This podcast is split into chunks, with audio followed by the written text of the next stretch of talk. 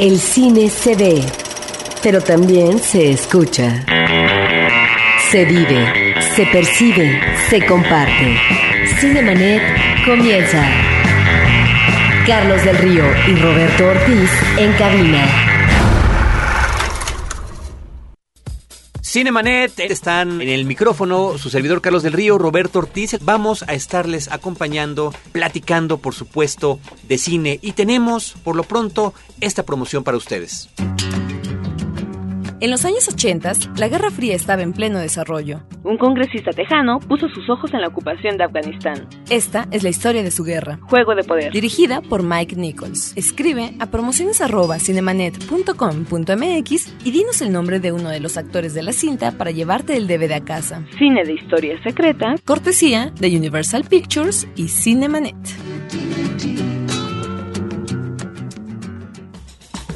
Pues muy bien, tenemos el honor de que nos acompañe en la cabina de Cinemanet Víctor Ugalde, que es secretario ejecutivo del Fondo de Inversión y Estímulos al Cine, mejor conocido como Fidecine. ¿Estoy en lo correcto, Víctor? Todavía sí. Ah, todavía. Muy bien. Pues bienvenido, muchísimas gracias. Sí, gracias por la invitación. Este, vamos a platicar de cine mexicano contigo, pero antes, ¿podrías platicarle un poquito al público en qué consiste el Fidecine?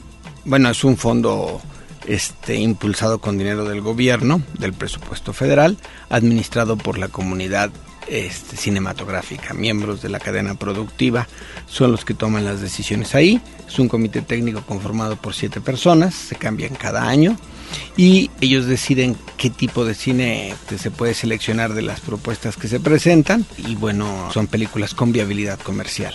Las bases están en la página de IMCINE, www.imcine.gov.mx, busquen ahí Fidecine y si no, pues pidan toda nuestra información a fidecine.imcine.gov.mx. ¿Podrías comentarnos algunas de las películas recientes que haya visto el público que, que hayan sido apoyadas por Fidecine? Pues podemos empezar por La misma luna, Ajá. que ha sido pues, un fenómeno de taquilla del 2008, Kilómetro 31, Huevos, Un día sin mexicanos, Matando cabos, y todas las demás tienen menos espectadores.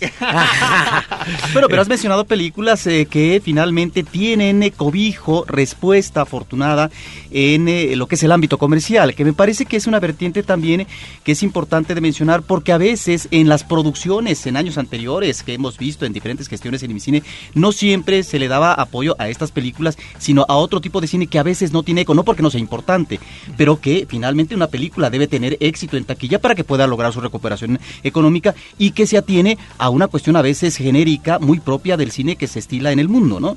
Sí, mira, nosotros hemos hecho hasta el momento 95 películas, de las cuales hemos estrenado hasta el momento 50, y el promedio de asistencia a las películas de Fidecine es de 690 mil espectadores. Estamos cubriendo justamente el nicho que durante muchos años estuvo descuidado porque se hacía, vamos a decir, películas con todo, con todo, con toda la necesidad de hacerlas de estilo experimental, artístico, para dar nuestra, a conocer nuestra presencia en el mundo, pero se había descuidado hacer un buen cine comercial y justamente para eso este se inventó el Fidecine y afortunadamente los resultados están dándose, ¿no? Ahora, ahí está finalmente un camino que se está explorando, está el resultado en taquilla, pero encontramos eh, una nota adversa, por ejemplo, hace algún tiempo en el periódico El Financiero, de que de los asistentes eh, mexicanos a las salas comerciales, alrededor de un 10% es el que asiste a ver cine mexicano. Quiere decir que tenemos ahí un eh, problema muy serio que no sé si se corresponda con el cuello de botella en la exhibición. Pues más que cuello de botella tendríamos que hablar que hay prácticas contrarias al libre comercio. Hay una presencia de siete distribuidores tipo que actúan tipo cártel, con lo cual están matando a la competencia que le hace el cine mexicano, que es muy exitoso en nuestro país, y con lo cual están limitando la exhibición del cine del mundo en nuestro país.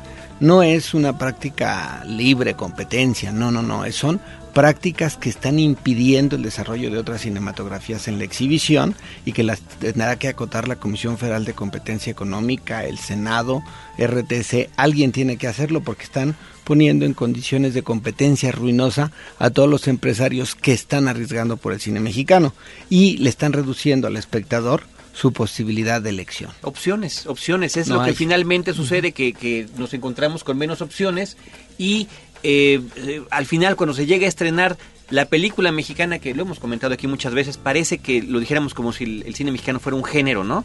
O sea, independientemente que la película sea de terror, de suspenso, de amor, experimental, independiente, lo que sea es la película mexicana en cartelera, queda relegada a pocos horarios, a pocas salas, por lo mismo no va la suficiente cantidad de gente a verla y una o dos semanas después desaparece. Y cuando vas resulta que la que estaba programada no te la pasaron. Sí, que O sea, cambian, que arbitrariamente las exhibidoras cambian los horarios por llenar otra sala, poner otra película, en fin.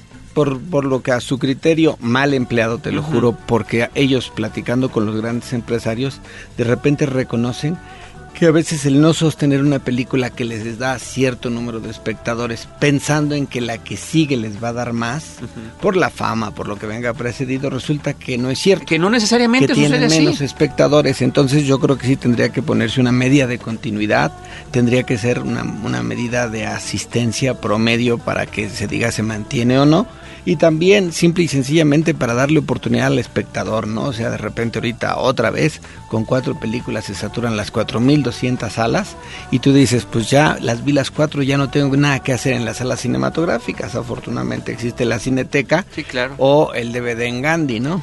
Ahora, porque la producción parece ser, si no está resuelta, porque, bueno, gratuita. finalmente siempre hay, siempre hay, eh, digamos, jóvenes que quieren hacer cine, pero hay una buena cantidad de películas, eh, diríamos, decenas que se están produciendo anualmente en este país. El problema, finalmente, a lo mejor en estos momentos no es tanto de producción, sino de los canales debidos para que se puedan distribuir, que la compre una distribuidora y finalmente tengan un cobijo afortunado en eh, las cadenas exhibidoras. Tienes toda la razón, aquí eh, cada día es mayor el número de películas en espera de estreno. Ya el Instituto Mexicano de Cine tomó cartas en el asunto y está apoyando a la distribución de las películas que las distribuidoras normales no quieren. Entonces han hecho una campaña de apoyo este, en pauta publicitaria y en número de copias y esto está propiciando un crecimiento de distribuidoras de cine mexicano. Ahora, aquí tiene un riesgo. Efectivamente, sí, las distribuidoras surgen, pero no todas están capacitadas. Y el productor que le da su película que nadie quiso a una distribuidora nueva, pues está pagando el curso de aprendizaje. Con lo cual, si sus ingresos eran menos, pueden ser, resultan muchos menos. Ahí el que ganaría sería el distribuidor, porque como cobra su 25%, su 20% este, sobre el film rental, están obteniéndose 200 mil pesos en promedio de ingresos a estas pequeñas distribuidoras. Yo creo que tenemos que hacer unas mesas de reflexión, analizar la situación del cine mexicano, efectivamente en producción parece ser que ahí vamos, este, pero para ponernos nosotros a la exhibición y distribución tenemos que encontrar también la forma de integrar a 80 millones de mexicanos al consumo del cine mexicano, con lo cual el mercado interno se reactivaría de una forma digamos brutal, podría poder crecer hasta un 50% y la producción, si hubiera un circuito de salas digitales bueno, podría crecer otro 50-60%, con lo cual la crisis mundial en el área de cine no tendría ningún efecto, ¿no? O sea, ya ven, el, México ahorita ya empezó a tronar, a sentirse una reducción en el consumo, también se está viendo esta reducción en las salas, entonces estamos preocupados, pero bueno, México es un gran mercado y en las crisis anteriores mundiales, desarrollando el mercado interno, salimos bien. Yo creo que es el momento de tomar las decisiones. Pero ¿a quién le corresponde aquí en la chamba? ¿Le corresponde a las instituciones que están eh, eh, produciendo cine en México? ¿Le corresponde a los eh, diputados, senadores eh, de nuestro país? ¿Qué es lo que pasa? Que de repente a lo mejor hay buenas iniciativas, eh, pero que no logran tener el eco debido. ¿Qué es lo que va a pasar con este famoso impuesto? ¿Qué es lo que... eh, ¿Cuál es el famoso impuesto? Bueno, esta cuestión de eh, la deducibilidad, en este caso, eh, de impuestos para que el cine mexicano se vea apoyado y que se habla que a lo mejor esto va a desaparecer y que finalmente no va a tener el debido cobijo el cine mexicano. Tú les proceso, ¿verdad? Leíste a Sabina Berman con su artículo sobre el Yetu. Ajá. Este, a Sabina ya le había platicado yo que tenemos varias promesas que se tienen que cumplir, pero que están comprometidas con relación con el estímulo del 226 del impuesto sobre la renta, para que el público nos entienda, que consiste en acreditar el 10% de su pago del impuesto anual del año anterior a una película de largometraje. Eso es una maravilla, ha funcionado maravillosamente. En los dos primeros años, a pesar de todos los boicots y entorpecimientos burocráticos de la Secretaría de Hacienda, logramos impulsar 75 películas. Entonces, 148 este, contribuyentes nuevos se insertaron al cine. En este año, en las dos primeras sesiones, ya llevamos 100 millones aplicados en, en 10 proyectos, está bastante bien. Y para la tercera sesión ya se inscribieron 20 más y otros 150 millones de pesos se podrían aplicar. O sea, este estímulo funciona. Y obviamente tiene ahí como una gran piedra en el camino, diría José Alfredo, este, el yeto. En el 2008 no va a tener problemas porque este, los grandes contribuyentes siguen pagando ISR, no hay problema lo que hizo es que los pequeños y medianos contribuyentes no pudieran este, utilizar este, este beneficio fiscal, fueran discriminados porque van a pagar yeto. Bueno, ni tan pequeños contribuyentes, ¿no? Bimbo va a pagar yeto para que se den una idea, ¿no? Entonces, los grandes bancos van a pagar ISR, acuérdense que ellos ganan hasta por facturarnos este, un, un boletín, etcétera. Son los servicios bancarios son muy altos. Y tenemos en este momento la promesa de los tres grandes partidos a través de sus coordinadores parlamentarios, de que hiciéramos un balance en el mes de agosto o septiembre y que viéramos cuál había sido el impacto del YETU contra el ISR. Y que ellos se comprometían o a darnos el dinero que no se hubiera podido aplicar o a meter alguna frase en la redacción del artículo 226 de la ley del impuesto. Este compromiso de los tres partidos ha sido real durante los últimos nueve años, ¿eh? o sea, este, los partidos políticos, los coordinadores de las bancadas, los senadores y los diputados están comprometidos. En eso sí están de acuerdo. Y en eso están de acuerdo y están de acuerdo en apoyar al cine mexicano sin politizarlo. Entonces, este, el senador Madero ha sido un fuerte impulsor este Gómez, el PRD otro, bueno, todo el PRD de otro, y el PRI, este Francisco Arroyo, fundamentales para que esto exista. Ricardo García Cervantes, mucha gente comprometida con nuestro cine. Entonces, nosotros a partir de septiembre, agosto, empezamos a platicar porque tenemos la promesa presidencial expresada en el Festival de Morelia, de que no iban a desaparecer los estímulos al cine mexicano durante la gestión de Calderón, Luego, el compromiso del Poder Legislativo y tenemos el compromiso hablado con el este con los con el subsecretario de, Hacienda yo está hablado este lo, lo, Marina y lo hablé yo este de seguir apoyando al cine. Entonces todo esto viene nada más a reducirse a encontrar la frase que se necesite para mantenerlo vigente. Una sencilla sería poner en el artículo 226 deducible, acreditable del, impuesto sobre la renta y YETU. Ya con eso no pasó nada y se vuelve a democratizar este estímulo para que cualquier persona que pague impuesto en este país lo utilice. Eso sería lo mejor. Pero quizás todavía el, el ministro Cartens diga que no lo quiere llenar de deducibles y entonces nos den como una contraprestación un fondo nuevo de 500 millones de pesos, que es la otra posibilidad. Nosotros preferimos que, se, que diga E y YETU porque es más democrático, es más plural. Hay que hacer menos burocracia, no hay que mantener empleos. Es muy fácil el 226, pero todo eso está en negociación. Yo creo que el 2009, el, en el 2008 no va a haber repercusión y en el 2009 creo que con esa frasecita podríamos salir. Claro, si toda esta información no ha corrido, pues tiene razón Sabina Birma está en estar preocupados. Y tienen razón todos mis compañeros de estar fumando, porque así salía el artículo, ¿no? fumando, escondidas y, y, preocupándose, ¿no? Pero bueno, mejor que pregunten, ¿no? Pues muy bien, porque el reclamo eh, por parte de la comunidad cinematográfica ha sido común en ambas cosas, ¿no? Tanto la exhibición como en la cuestión de los apoyos para la producción de las películas, ¿no? En los Arieles, por ejemplo, Jorge Zárate lo decía al momento de recibir su premio, ¿por qué no se están viendo nuestras películas, ¿no? ¿Por qué no están saliendo? Nos hablabas tú de más de 90 cintas producidas eh, o apoyadas por Fidecine y de las cuales 50 ya salieron, eso es lo que nos estabas comentando. Las otras ya están terminadas, están en proceso. Tenemos 15 eh, eh, esperando fecha de estreno, algunas por problemas entre socios no se han podido estrenar, se pelearon y quieren ver quién tiene los derechos y se ha detenido. Es el caso de Mujer Alabastrina que de repente se peleó Tau con el grupo Salinas y están viendo una indemnización y cosas por el estilo. Pero está hay como unas 10 películas nuestras que no han encontrado una buena salida y las demás están en proceso de terminado. También el terminado es lento, y allá se han saturado algunos estudios, hay que hacer cola. Y es que también en este momento, el, eh, me refiero a lo que se conoce como el verano hollywoodense de estrenos, eh, nos llegan películas que efectivamente están abarcando en esos complejos supuestamente de muchas salas, cuatro o cinco con la misma película, ¿no? Porque es la época en la que todo el mundo quiere ver tal o cual cosa. Entonces, me imagino que esto, por supuesto, afecta esta lista de espera. No, afecta y afecta los ingresos. Mira, el hecho de entrar en verano nos triplica las posibilidades de los ingresos. No entramos. Las que tienen el triple de ingresos son las norteamericanas. Entonces eso sí nos afecta. Nos mandan a las fechas de agosto y septiembre, cuando el índice de asistencia es una tercera parte del promedio nacional. Entonces todas las películas salen en, en agosto, septiembre, y de repente dices, bueno, pero esa misma película hubiera recaudado tres veces más en verano. La misma película. Ahora, ¿cuáles eh, pueden ser los mecanismos favorables?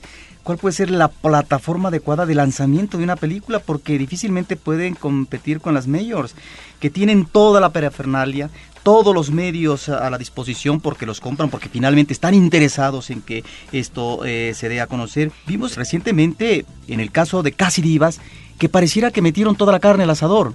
¿Hasta qué punto ese tipo de campaña bienvenida, si existe, que puede ser muy costosa para el cine eh, mexicano, eh, se traduce en elementos rentables ya en taquilla. No, mira, tuvimos una reunión en, en Zacatecas, en la Convención Nacional de Canacine, donde nos reunimos los integrantes de la cadena productiva, productores, distribuidores, exhibidores. Los lanzamientos masivos como se están sucediendo hoy día, a los únicos que benefician es a las transnacionales de la MPA. Es un mal negocio para los demás distribuidores y los productores. Es más, como muchas veces también los grandes exhibidores para tratar de arruinar a su pequeña y mediana competencia solicitan un número excesivo de copias, en ocasiones también se vuelve un mal negocio para la MPA.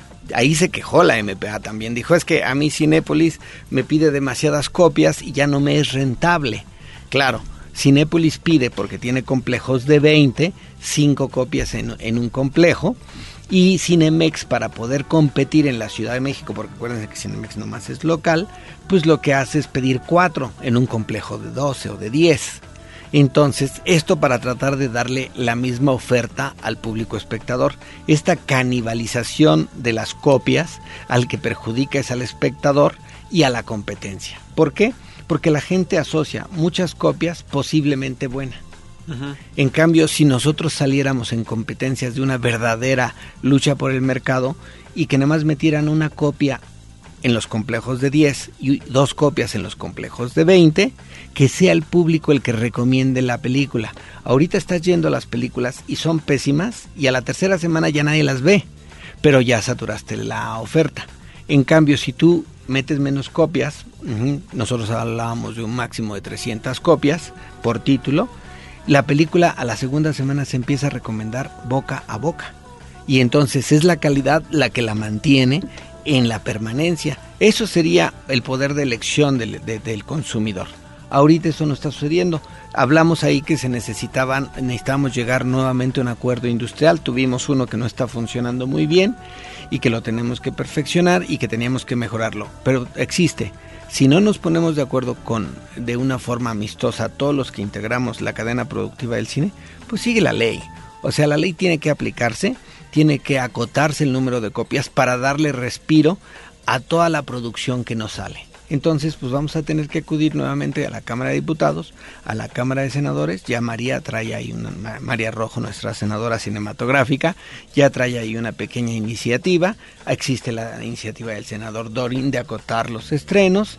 Existen varias iniciativas que tendríamos que retomar, pedir que se dictaminaran y hacerlo conducente, o sea, publicar el decreto de ley y luego el reglamento que la haga cumplir, ¿no? Y ahora, también encontramos, uh, Víctor, el problema de la distribución, en este caso de los porcentajes del peso de taquilla, porque tú hablas, hablaste recientemente de un provechoso porcentaje por parte de las distribuidoras, pero ¿qué pasa con el productor que tiene una cachera, una porción, no sé si decir ínfima, hasta dónde el productor que es el que puso toda la lana realmente va a tener con estas condiciones de distribución y exhibición, va a tener posibilidades de recuperar el capital y seguir teniendo el interés de fomentar más producciones mexicanas? Bueno, así como me lo pones, muy poco, ¿eh? Distribución del peso en taquilla. Por eso metimos 150 nuevos productores, porque muchos se nos van luego, luego, cuando ven las condiciones del mercado. Aquí está faltando que alguien, y no te podría decir quién, este, solicite la intervención, yo creo que tiene que ser el Poder Legislativo, para este, utilizar un artículo constitucional que permite intervenir en la distribución de los ingresos cuando los factores de la producción tienen condiciones desequilibrantes. ¿Qué es lo que sucede? Justamente en la repartición de los ingresos del peso en taquilla. Como los factores de la producción están en desequilibrio, hay una potestad constitucional de tomarla y decir, vamos a hacer una política de equilibrio, porque ahorita un sector está ahogando a otro por su condición de dependencia. Un productor no le puede imponer una, un exhibidor a sus condiciones porque es dependiente de sus alas. Entonces yo creo que tendría que ser el Poder Legislativo, pero a solicitud del Poder Ejecutivo. Eh, nos hace un comentario, Víctor, eh, Miguel Imás, que habló a la cabina, dice que su observación y sugerencia sería la de hacer una sala solo para la exhibición del cine mexicano para que existan más, además de la Cineteca Nacional. Una sala no es la solución, se agradece el pensamiento, más bien tendríamos que pensar en 400 salas, porque esto es negocio. O sea, exhibir en una sala, ¿qué rentabilidad te podría dar para recuperar el, la fuerte inversión de una película? 18 millones de pesos no te sirve. Gracias, exactamente, coincidimos con él. Necesitamos hacer un, este, vamos a decir, un circuito digital para la exhibición del cine del mundo y de México integrar a la población de bajos recursos. Este circuito tendría que ser de un bajo precio, no máximo de 15, 18 pesos exagerando, para que se pueda integrar las capas, este, vamos a decir, más débiles económicamente. Y con esto también abatiríamos la piratería, ¿eh? porque la gente le gusta el rito social, ver los monos en pantalla grande, pero pónmelo un precio que yo pueda pagar. Afortunadamente todavía así se considera, Víctor. Eh, nuestro tiempo aquí está concluyendo. ¿Algún, ¿Algún comentario final? mañana. ¿A poco ya se acabó? ya se acabó. Ay, no. Cuando se comenzaba a poner sabrosa la plata. Ay, sí, pues a la próxima vez hablamos de cine, ¿no? muy bien, muy bien. Nos quedamos convidados para volver a charlar contigo una vez más. Ya tenemos otras pláticas con Víctor Ugalde en Cinemanet. Si buscan en su buscador Cinemanet Víctor Ugalde encontrarán el episodio donde él nos ha acompañado previamente. Muchas gracias. Nosotros agradecemos la presencia de Víctor Ugalde, secretario ejecutivo del Fondo de Inversión y Estímulos al Cine Fidecine, esta mañana para platicar estas cosas que, bueno, finalmente, como dices, están en la mesa de negociación. Faltan muchas cosas por hacer y quisiéramos estar a tu lado pendientes de lo que suceda para también compartirlo con nuestro público. Eh, por nuestra parte, le recordamos nuestro portal de internet cinemanet.com.mx y agradecemos a nuestro equipo de producción, Celeste North, Paulina Villavicencio, Abel Cobos, eh, César, el DJ, por supuesto, en los controles. Muchísimas gracias. Y desde estos micrófonos, Roberto Ortiz y un servidor Carlos del Río, que los esperamos cada semana con cine, cine y más cine.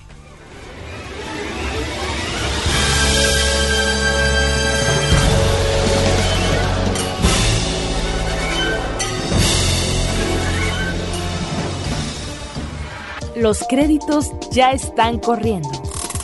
Cinemanet se despide por el momento. Más en una semana. Vive cine en Cinemanet.